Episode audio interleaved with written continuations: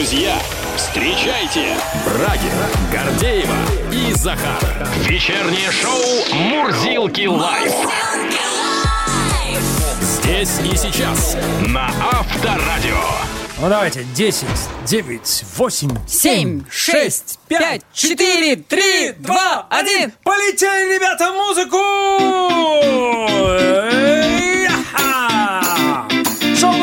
В эфире, друзья. Здесь Брагин, Гордеева, Захар. Здравствуй, страна! Привет. Наш экипаж. Ну, в преддверии тут понятно и вокруг, и да около 12 апреля была всякая информация. И вот удивительно то, что пятая часть россиян мечтала в детстве стать космонавтами. Вот, я не знаю, то ли я такой приземленный, то ли что. Я вот почему-то не мечтал. Я все хотел быть машинистом поезда, там, водителем автобуса, но чтобы в космос. Но ты А я вот не помню. Боялся себе в этом признаться, очевидно. Ты считаешь? Нет, Да. не боялся, но как-то у меня не было таких высоких мыслей. А ты, судя по всему, Захар, поскольку поступил в авиационный, явно хотел куда-нибудь там Но это вообще забраться. не имело отношения к. Просто около дома был, да? Ну, по сути дела, да, но все равно, естественно, когда я был ребенком, ну, да, хотел стать космонавтом, конечно. Да, ну мы, конечно, Потому что это, ну, это просто это народные герои. ну да, герои Согласна понятно. абсолютно. Да. Ну, мы не герои, правда, и не космонавты, но что-то космическое в нашей работе тоже есть, поскольку сигнал идет через космос и достигает ваших приемников. Так что, друзья, добро пожаловать на наш борт. Брагин, Гордева, Захар, мы начинаем!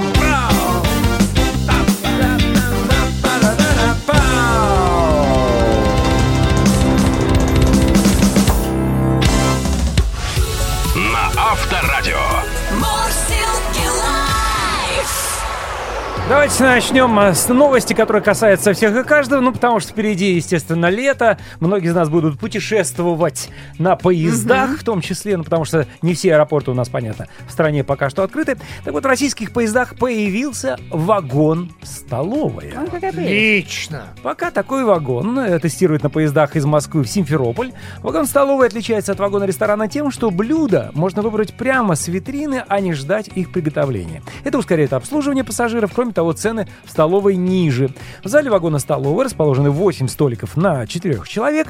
По сравнению с вагоном рестораном э, появилась зона мини-раздачи с подогревом, бойлер и микроволновка, а также стеллаж для подносов с грязной посудой, говорится в сообщении. То есть пришел, сам себе выбрал, ну как обычно в столовой бывает, Ну да, да. Разогрел, поел да. и гораздо дешевле, чем в вагоне-ресторане. Так что, ну, дай Вот бог, гораздо действительно. ли дешевле? Ну, подожди, насколько я представляю, днем это работает как вагон-столовая, а вечером он преобразуется в ресторан. Не факт. Ну, Надо насколько выяснять. Я читал в новости именно, что так и будем будет. выяснять. Позвоним по этому поводу в РЖД сегодня. Почему нет? Россияне увеличили покупки велосипедов и самокатов в несколько раз. Ну, понятно, сезон, настал теплый сезон. В марте продажи всех категорий средств индивидуальной мобильности, да, на том же самом Озоне выросли в два раза. Вообще, в 2023 году пользователи Озон стали активнее покупать прогулочные велосипеды для детей в возрасте 4-6 лет, а также горные скоростные велосипеды для взрослых. В целом спрос на них э, вырос в два раза в годовом выражении, а средний чек увеличился на 7% до 40 тысяч рублей. Повысился интерес э, нас, э, наших э, сограждан и к самокатам. Спрос на них вырос в первые месяцы весны в полтора раза, если сравнивать с мартом прошлого года. Средний чек снизился на 8% до 14 ладно. тысяч рублей. Не верю. Ну, вот. Как Станиславский, не верю. Не верю. Чтобы у нас что-то подешевело. Вот представляешь, бывает. Но самокаты бывают разные. Можно было раньше думать о каком-нибудь складном, а сейчас ты уже берешь чуть подешевше. Да вряд Почему ли. нет? А, Друзья, ну а сейчас о работе. Спрос на работников с сознанием китайского языка в прошлом году вырос в России аж на 70% по сравнению с годом предыдущим. В первом квартале этого года показатель также вырос, причем вырос практически а, в два раза, то есть на 42% в годо- в годовом выражении. А такие данные сообщает э, компания Headhunter. Ну и в прошлом году российские компании разместили более 7 тысяч вакансий, где среди требований указывалось обязательно знание китайского. Ну и э, соискатели тоже размещают свои резюме, и вот э, 33 тысячи резюме были отмечены тем, что соискатель знает китайский. Так что Прекрасно. заберите меня, пожалуйста, с рынка. Будем сегодня говорить вообще об иностранных языках, о китайском в том числе. Ну, в общем, не хао у нас сегодня в лайв-чате. Именно так. Какими языками вы владеете? Как часто пользуетесь иностранным языком? Какие языки, может быть, э, сейчас прямо учите? И для чего вам это надо? Просто для развития или действительно пытаетесь Вообще, это связать с карьерой? Пригодились ли вам языки, Да, да, которые вы которые вы изучали? Плюс 7 915 459 20 20. Это наш единый номер. WhatsApp, Viber, SMS, Telegram. на Авторадио. Ну а более подробно говорим мы о китайском языке, потому что спрос на работников с сознанием этого языка вырос в России, причем вырос просто в геометрической прогрессии. В прошлом году рост 70% по сравнению с годом позапрошлым. Уже в первом квартале нынешнего года показатель также вырос на 42%. Ну, это не геометрическое, ну, прости. Влезу ну, со своей математикой. 70, 42 это как раз геометрическая прогрессия. Ну, а, в прошлом году, кстати, наша компания разместили более 7 тысяч вакансий, где среди требований указали знание китайского языка. А, вообще, насколько он сложен в изучении и действительно ли он сейчас такой популярный? Давайте выясним. Это у нас на связи китаист, председатель Совета по языкам БРИКС и ШОС Союза переводчиков России Мария Суворова. Мария Нихао. Нихао. Здравствуйте. Вот, кстати, я говорю нихао, а вы так нихао. Да, Понимаете, потому что, да? Захар, ты, возможно, другое слово сейчас сказал по-китайски. Вполне вероятно. А вообще, насколько сложен, Мария, китайский язык для изучения, чтобы говорить нихао, как вы? Ой, ну, вы знаете, достаточно сложный язык. Недаром он относится к шестой группе по классификации языковой э, Организации Объединенных Наций. Но выучить можно, говорю вам на своей практике. А шестая группа, это значит самая сложная, получается, или как? Одна- Да, все верно, самое сложное, да. Обалдеть. Ну, туда же и русский, надеюсь, входит. Русский в пятый. А, значит, китайский еще сложнее. Хорошо. само собой. Тогда с какого возраста вы порекомендуете изучать китайский? Ну, допустим, в школах.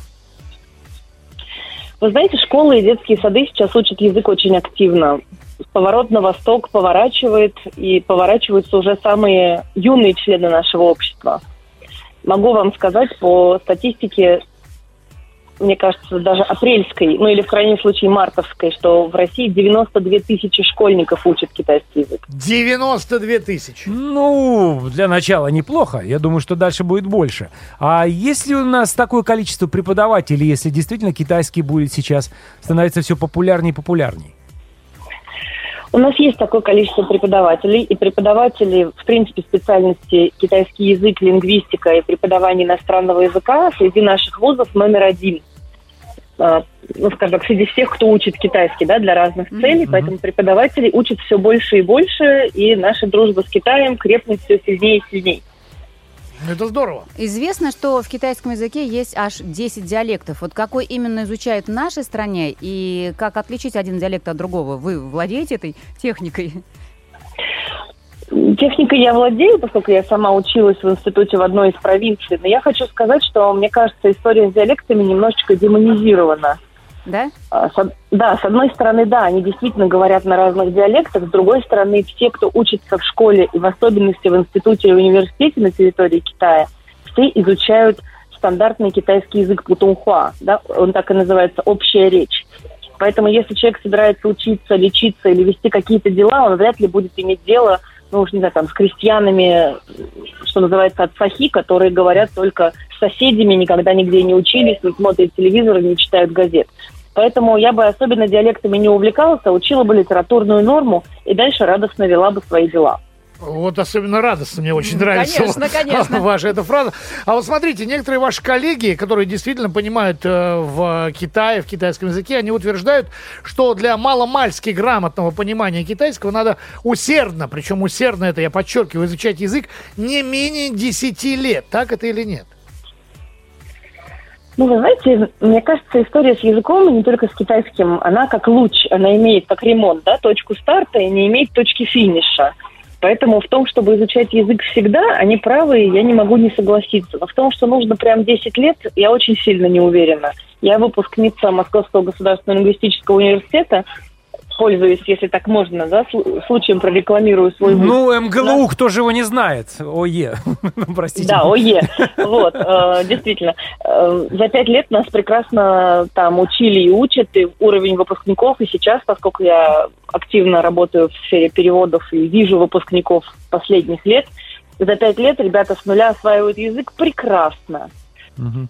Конечно, это требует усилий, требует времени. Это не то, что там на досуге раз в неделю полчаса, да, но тем не менее Маш, ну, есть. опять же, посмотреть, сколько сейчас э, участвуют в китайской олимпиаде, ну, т- в олимпиаде по китайскому языку, и что с каждым годом этого становится все больше и больше, все шире и шире. И Действительно, это показатель, мне кажется, популярности китайского сейчас.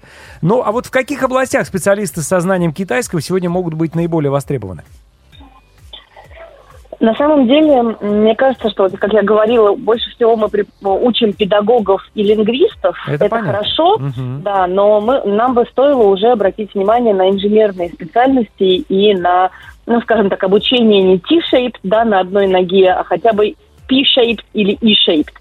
Э, То есть, чтобы у человека имел специальность IT, медицина, агротехника, инженерные специальности очень востребованы.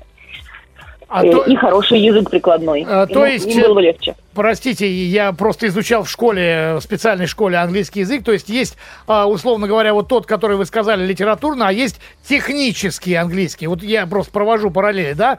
То есть а, тот язык, который, вот от терминологии, всяческие специальные слова, которые а, используются в конкретной отрасли. Я правильно, Технический китайский. правильно мы вас понимаем?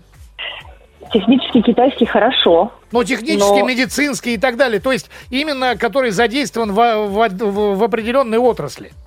Да, но здесь мы тоже получим спе- специалиста прикладного. Да, он сможет обслуживать чью-то работу. А вот если это будет инженер со знанием китайского языка, то он сможет с китайскими коллегами работать сам.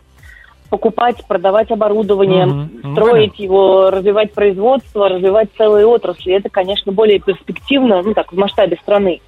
Ну, это действительно... Мария, можно Пасашок спросить вас, как э, сказать по-китайски «я слушаю авторадио» или «я люблю авторадио»?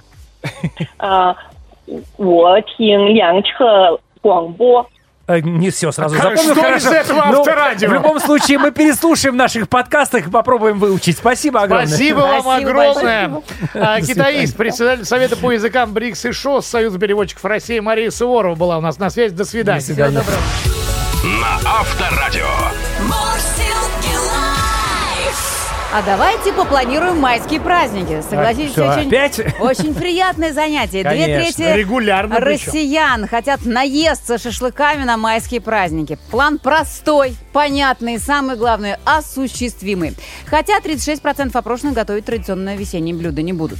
Ну, понятно, я апеллирую к итогам опросов в преддверии майских праздников. Это время традиционно многих россиян ассоциируется с выездами на природу, с отдыхом, с пикниками и, конечно же, с шашлыками. КПРУ решили проверить, насколько насколько на самом деле верен этот стереотип, и вот как раз опросили людей. И он а, верен. Да. Оказалось, что две трети опрошенных считают мясо, рыбу и овощи на гриле традиционно летней едой, и как раз на майские большинство участников вопроса намерены открыть шашлычный сезон. Я к этим людям тоже присоединяюсь. Ну, если погода позволит, а то мало ли еще может снег выпадет. Не важно. Ну, знаешь, есть вещи, на которые снег, дождь не влияет. При любой погоде шоу состоится. А, 36% респондентов заявили, что на майские праздники хоть раз, но обязательно пожарят шашлык. А 8% респондентов признали, что очень любят шашлыки и за зиму успели настолько сильно соскучиться по такой еде, что на майские готовить мясо и закуски на костре планируют чуть ли не каждый день.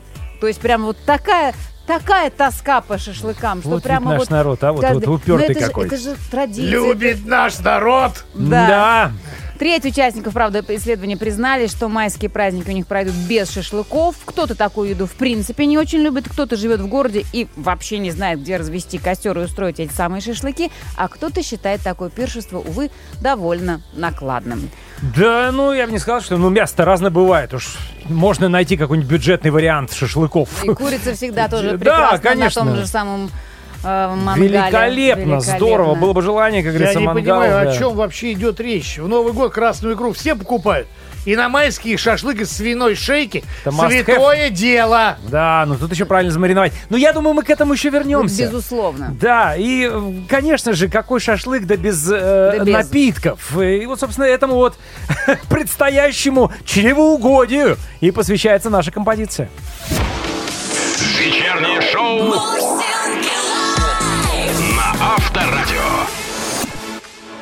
Итак, наступающим майским посвящается наша песня. У нас есть целый альбом Открываем майских сезон, пародий. да. И вот одна из них.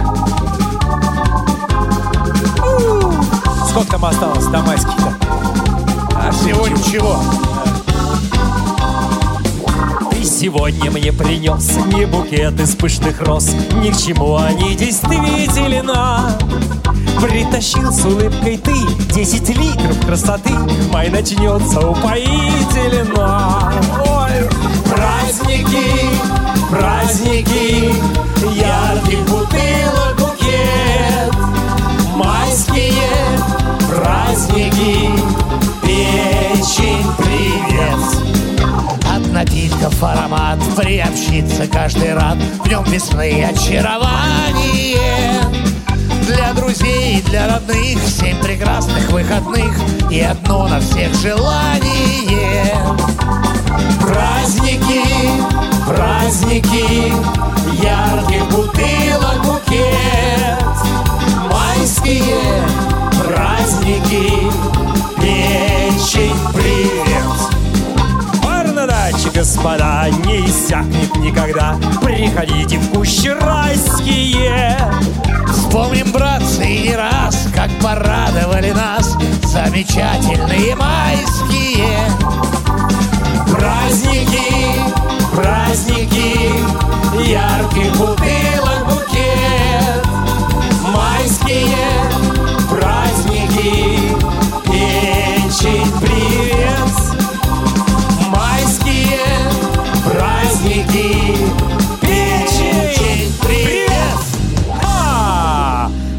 наступающими, друзья мои, но все-таки берегите печень с молоду. Спасибо. На Авторадио. Слушайте, ну путешествие на железнодорожном транспорте с каждым годом становится все лучше и лучше, все комфортнее и комфортнее. Мы уже, честно говоря, разбаловались, мягко скажем, и к биотуалетам, да, теперь, и какие у нас все шикарные, так сказать, условия, и душ появился в некоторых поездах, это вообще В здорово. очень некоторых, правда. Ну, В очень некоторых, но тем не менее. Так вот, теперь в российских поездах появится еще и вагон-столовая. Пока такой вагон тестируют на поездах из Москвы в Симферополь. Вагон, стол- вагон-столовая отличается от вагона ресторана тем, что блюда можно выбрать прямо с витрины, а не ждать их приготовления. Это ускоряет обслуживание пассажиров. Кроме того, цены в столовой гораздо ниже. Очень хочется побывать хотя бы виртуально в таком вагоне, поэтому мы обратились к начальнику службы внешних коммуникаций Гранд Сервис Экспресса Александре Кудрявцевой. Александра, добрый вечер, здравствуйте. Приветствую, уважаемые господа, я с вами. Здравствуйте. Александр, так прозвучало. Приветствуют вас, уважаемые пассажиры. Вот именно таким голосом. это Очень прозвучало. приятным, да. Очень приятно вас слышать. Скажите, пожалуйста, вот почему возникла такая необходимость? Вагон-ресторан, что не всем по зубам или что? Вы знаете, я бы сказала не то, чтобы возникла необходимость, возникла идея. Мгм. Потому что, э, пожалуй, главная причина, как мне кажется, даже не столько стоимость, сколько желание накормить э, бо- большее число людей. Потому что э, вагон-ресторан в поезде – это еще и про посидеть. Э, Вначале посидеть не торопясь, э, выбирая блюдо из меню. Потом посидеть не торопясь, э, пока Мгм. тебе это блюдо сготовят, Мгм. потому что это же ресторан, его готовят. Конечно. Потом, опять же, если я уже столько посидел, ну, что же мне его есть за пять минут? Я еще полчаса за приятной беседой. И многие посижу, поем. в результате не добираются до своего купе, насколько нам известно, а так и остаются всю поездку в ресторане. А другие Да, желающие не могут поесть в этот момент, мы понимаем. Совершенно верно. А довольный пассажир – это сытый пассажир. Да. Поэтому э, мои коллеги подумали, что, может быть, попробовать по-другому, потому что э, штамп, что столовая – это невкусно, в общем-то, он ушел в прошлое. Мы с вами, я надеюсь, бывали во многих хороших офисных и неофисных э, столовых, Да, торговых конечно. центрах Конечно. известных. Вот, то есть мы знаем, что столовая вполне может быть себе френдли. И вот такую вот хорошую, уютную столовую э, мы попытались сделать для наших пассажиров. То есть, собственно, э, был взят э, обычный вагон-ресторан. Там было демонтировано два первых столика, которые, в общем, обычно... Занимают, занимают обычно работники ресторана, насколько я помню. Ну, нет, пассажиры тоже их занимают. Другое А. дело, что они не очень удобные, потому что они близко к раздаче. Мгм. Вот, и все равно как бы от них было обычно не, не сильно тепло, не сильно ну, да. холодно. ну да. Вот. Соответственно, эти столики были демонтированы, и э, вместо них в том числе была поставлена э, самая маленькая э, станция, так сказать, раздачи. Вот, где люди с подносами, ну, вы же хотите как бы побывать, поэтому я вам рассказываю, мгм. как это выглядит. Это да. Вот, соответственно, э, если люди обычно э, заходят в вагон-ресторан, э, там, с одной стороны, они проходят э, не очень небольшую барную стойку и дальше садятся за стол, то здесь, э, если вот они прошли со стороны барной стойки, то они сразу вклю- э, встречают вот эту линию раздачи. Ну, как в столовой, Да. понятно. В принципе, ну, Да. только, только в столовой на колесах. Да, берут А ведь есть уже, простите, вагоны бистро, да? И В чем отличие, получается, от вагона столовой? А, Отличие здесь принципиальное, конструктивное. А, Вагоны бистро ходят на линиях российских железных дорог, у РЖД. У нас, у Гранд Сервис Экспресса, вагонов бистро нет.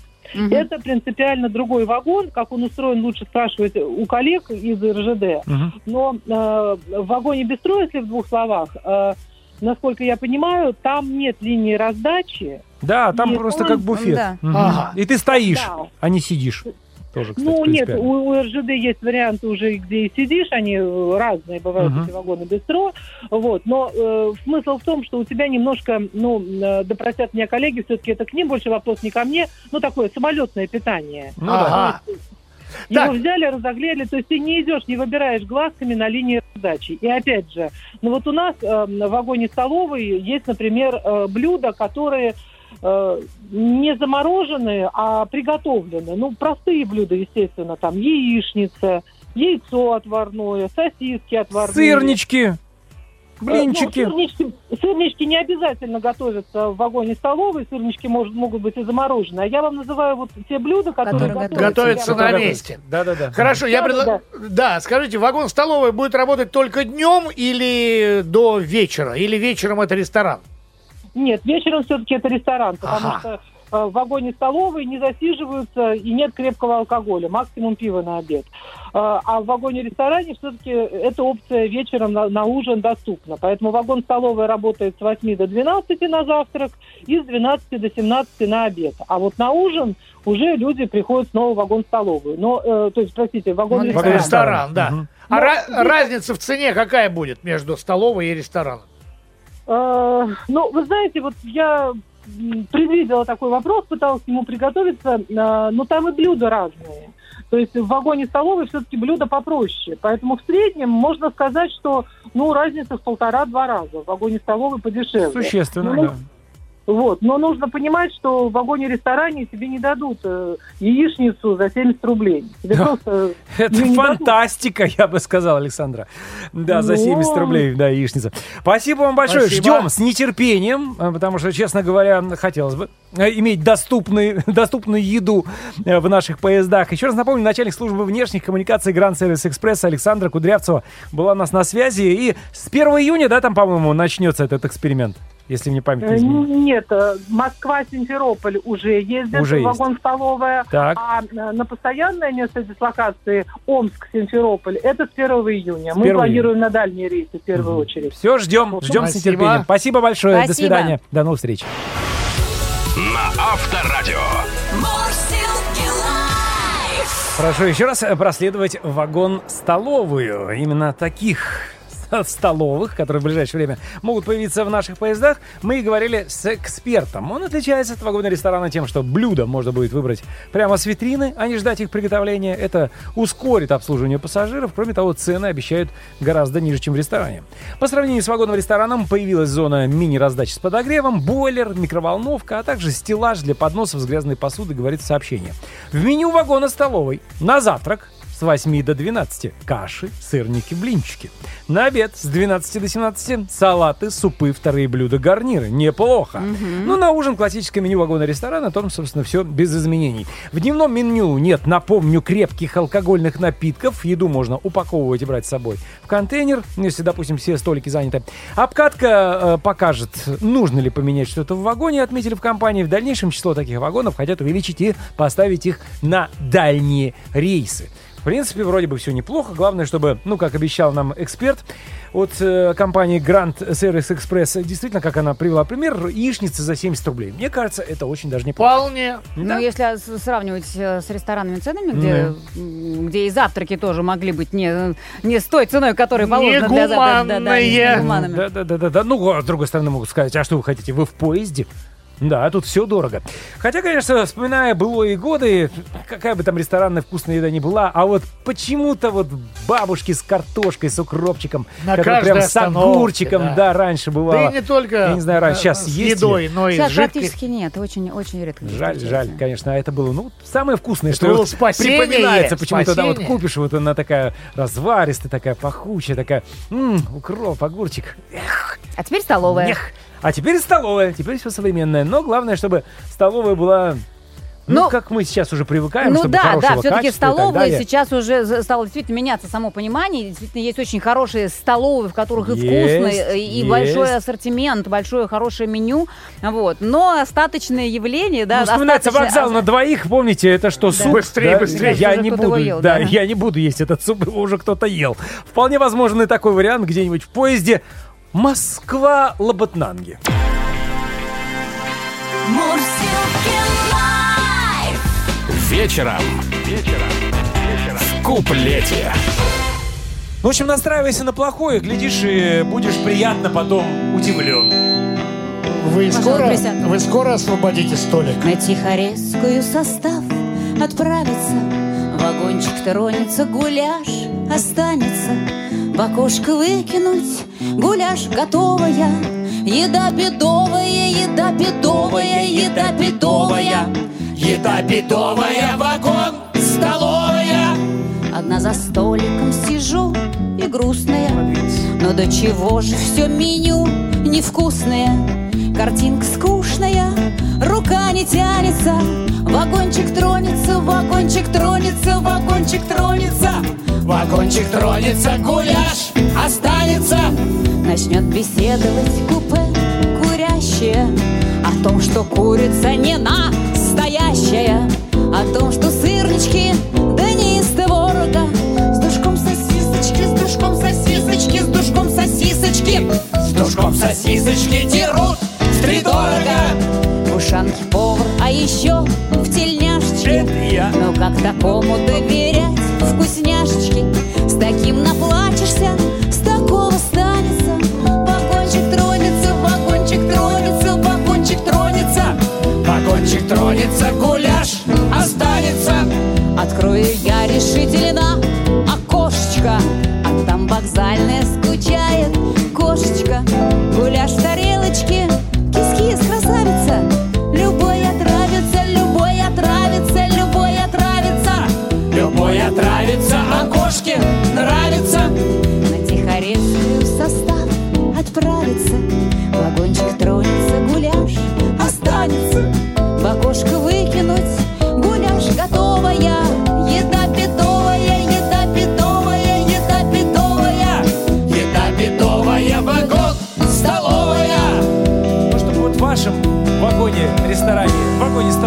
звучали вот такие вот печальные песни.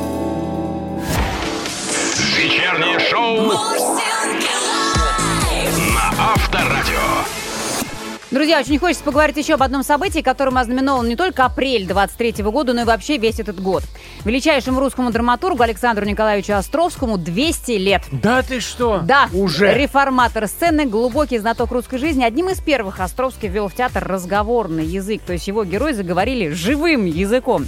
Знаете, есть интересное такое сопоставление. Грибоедов написал одну пьесу, которая пережила свое время. «Горе от ума». Гоголь две, «Женитьба ревизор». Ну, там Чехов хорошо пять. Островский же сочинил почти 50 пьес, больше, чем Ну да. Шекспир, из которых не менее 20 до сих пор не сходят с театральных подмостков. А по экранизациям Островский вообще рекордсмен среди русских писателей. Начиная с 1911 года и заканчивая 2012 его экранизировали 48 раз.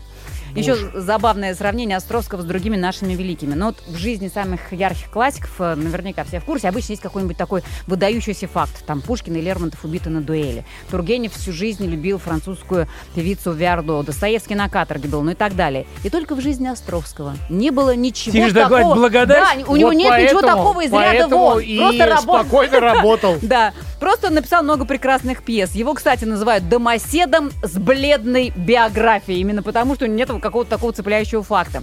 Еще одно его прозвище – Колумб за Москворечье. Он коренной москвич, почерпнувший бесценный опыт на улицах именно за Москворечье, а это особый район Москвы рядом с Кремлем. Здесь даже разговаривали и одевались по-другому. Кстати, сам Островский был невероятным модником. Щегольский фраг обязательно, актуальная прическа у, э, знаете, у модного парикмахера и обязательно ухоженная борода. Александр Николаевич хорошо разбирался не только в мужском, но и в женском костюме. При этом Островский родился в семье обычного судебного стряпчего и дочери Пономаря. Не смог закончить университет, но при этом знал, внимание, семь иностранных языков Ну, ничего себе. и всю жизнь переводил главных драматургов мира, включая Шекспира.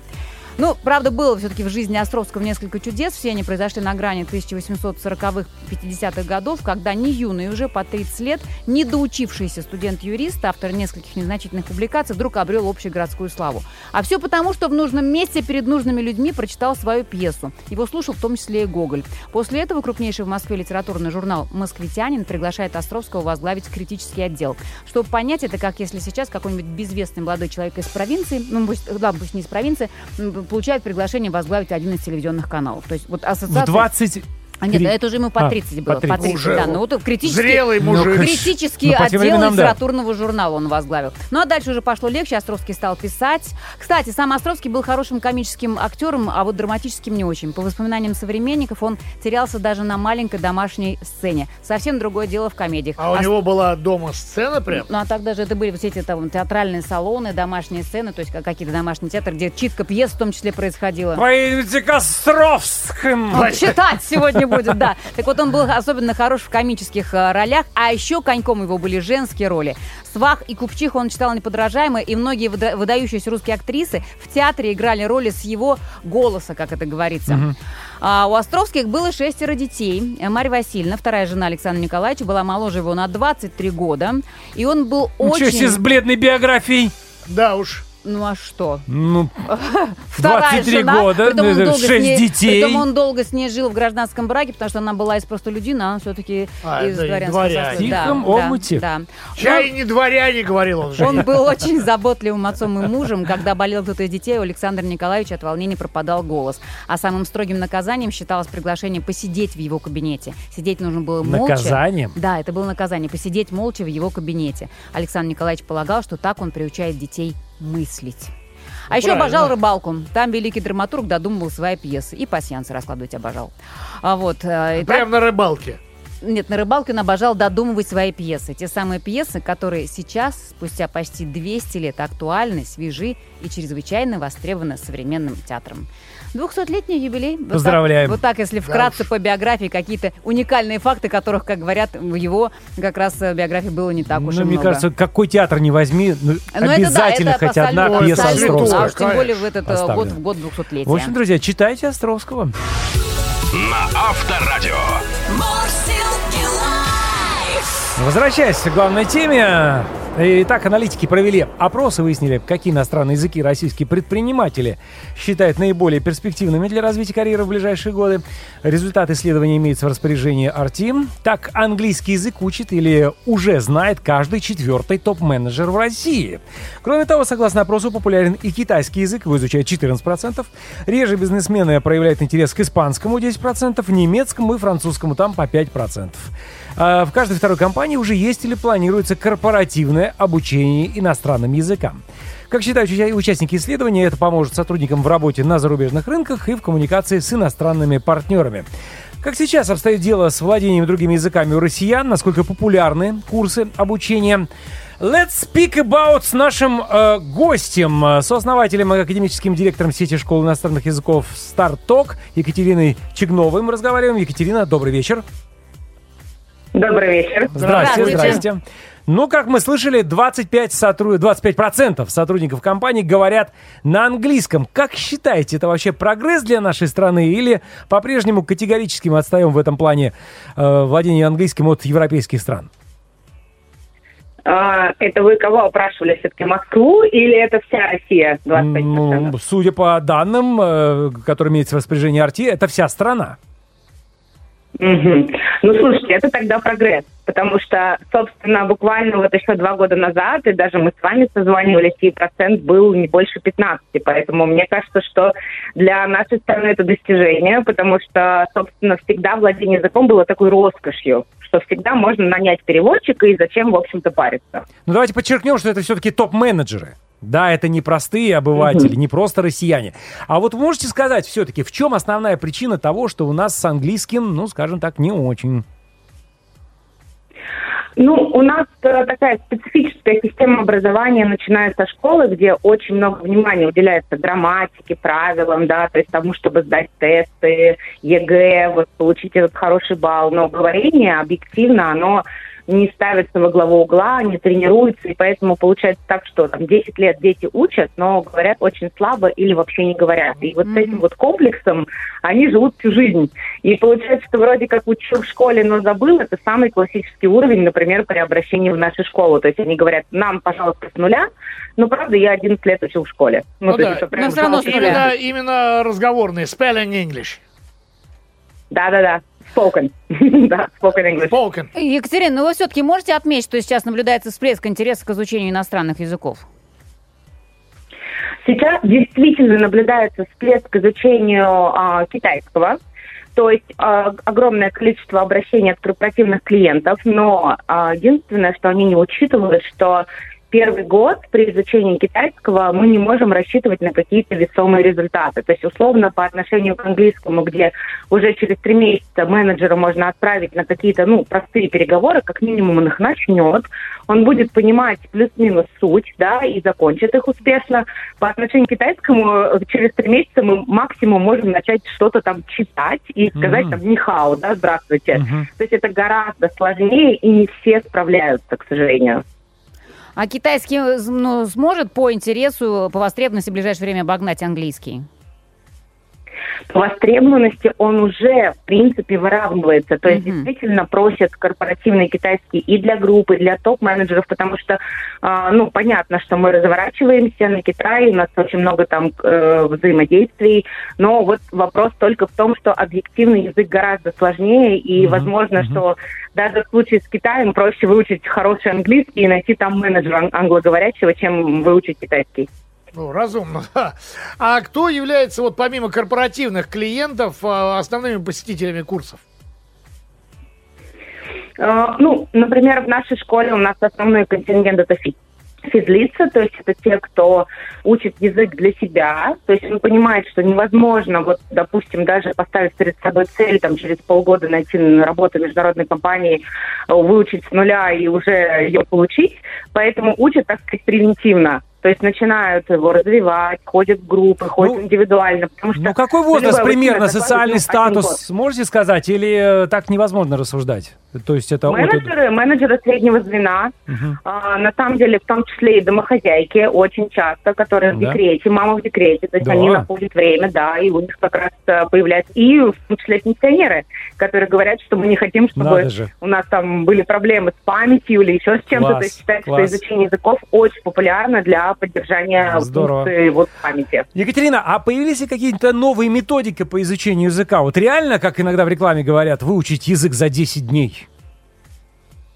Вот мы прям очень это не любим. Ну, потому что это обман, конечно. Мы, да, да, да, мы где-то слышали, что вот знаете, можно во сне вот заснуть, проснуться, мы говорим, вот Это мы помним, и большая идите, перемена, да, как Леонов учил, То есть Да, да, да, да, да. э, чуда не бывает, Нет, да, в этом я плане? не верю. Вы не Нет. верите. Но все-таки по поводу методик изучения, вот вы сказали, что у нас в школе, к сожалению, вот до сих пор, ну, э, совершенно не... у- ну, Травят грамматикой. Да, да, травят грамматикой. А как у вас, допустим, как вот наиболее эффективно выучить язык?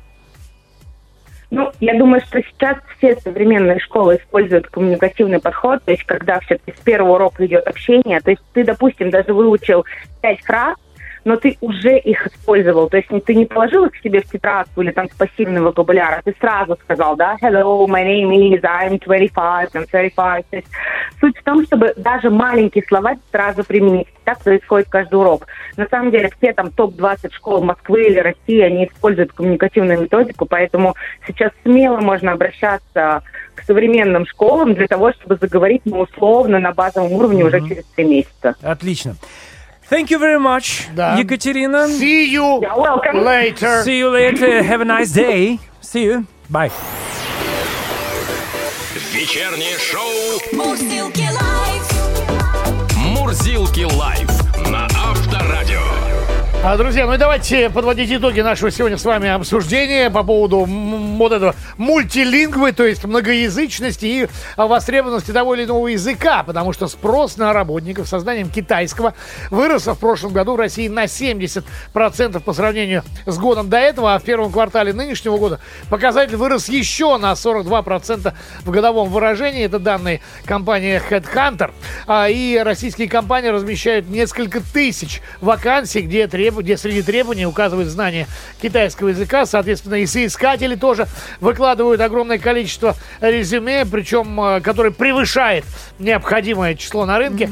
А говорят о том, что действительно знают китайский язык. И на- на- наступил тот момент, когда китайский язык, по сути, по востребованности сравнялся с языком английским. Да, это вообще поразительный факт. Удивительно, это действительно, но это факт. И э, из-за того, что, опять-таки, наши эксперты говорят, э, страна поворачивается больше на восток, в сторону Китая, количество людей, которые го- говорят на китайском языке, будет увеличиваться, и, соответственно, будут более востребованы люди, понимающие э, сложную терминологию Да, китайского но, но не языка. позавидуешь менеджерам, которые сейчас должны учить китайский, как мы вот разговаривали со специалистом. Это, извините, вам не пару месяцев тройку Ну, на английский, подожди, да, я, на я- начальный. я думаю, что грамотный руководитель, он прекрасно понимает, что вот сиюмоментного, ежемоментного выхлопа от изучения китайского ждать не стоит. Это Мономентно. действительно- Да, это достаточно долгий процесс, как мы а, опять-таки уяснили от наших экспертов. Ну и в любом случае все эти разговоры о том, что в Китае огромное количество наречий э, и народностей и Диалектов. так далее, диалектов, все это больше надуманная история. Учите, как, как нам сказал эксперт, литературный китайский язык, и все вас поймут. Да, действительно, это перспективно, друзья мои. Так что, если вы в данный момент выбираете для своего ребенка все-таки какой язык предпочесть, выбирать английский, даже не французский, надо. немецкий или китайский, то перспективнее все-таки брать последний. Ну, меня и- учила дочка китайский. и... Бросил. Че, почему? Не понравилось? Ну, не выдержала. она Пока не видела да. перспективы. Моя пыталась учить, учить финский. Вот тоже ногу сломать. Сатана перкала. Это что такое ты сказал? Что ты матом? Черт побери, да. И я знаю еще одно очень важное слово по-фински – олут. Олут, это я тоже Пиво. знаю, да. это я тоже знаю. А этого А я еще знаю Валька Супуэлитанат. Вот, видишь? Да. А я не вижу, что это. Это э, эти самые э, улитки с чесноком. И олу, и олу. Вы нашли друг друга. Да-да-да. Мурзилки лайф. Вечером. Вечером. В куплете. Хотя зачем нам сейчас финский? Гораздо действительно перспективнее говорить... э, Научиться это говорить по-китайски. Хотя бы не хау, а дальше пойдет. Хола! Звучит китайская народная песня. Вот она.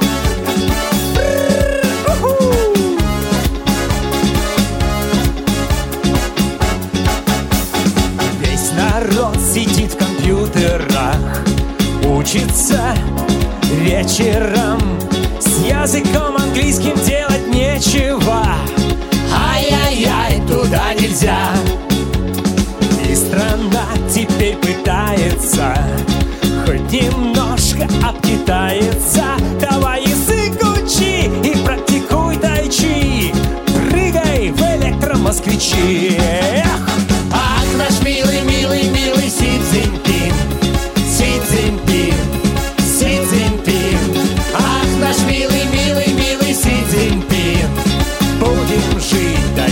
tree.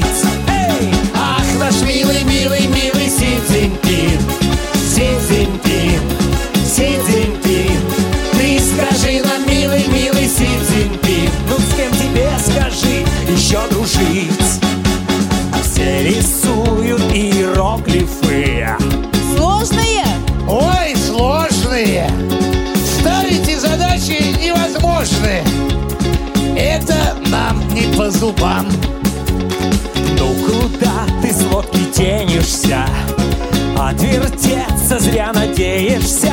Короче, не мечтай, давай словарь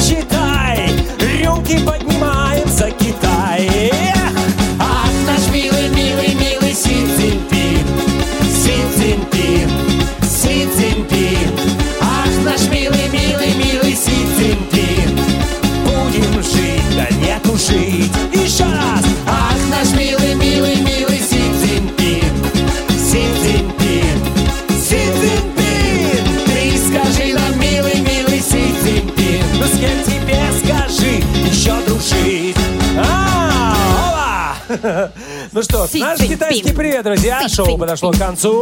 А как будет «до свидания»? Вот это Все уже. Нихао говори. А, Нихао всегда, да? А вот как бы спасибо, не знаю, скажем просто, благодарим Андрея Усова, нашего барабанщика, за соучастие в шоу. Конечно же, огромная благодарность Кириллу Буданцеву, гитара. Не меньшее спасибо Павлу Чернякову, бас. На пианине трудился Алексей Силантьев. Шоу «Мурзилки» Live подошло к концу. Всем good night, друзья мои! Ну давай, Захар, что-нибудь тоже на каком-нибудь языке. Давай, давай, Не, давай, ну, давай. Чего? Аригато это здравствуйте. В общем, пока. Еще коридорим, друзья мои, турецкие. В общем, до новых встреч в эфире. Всем счастливо и Шум, брат. Учите язык, пригодится.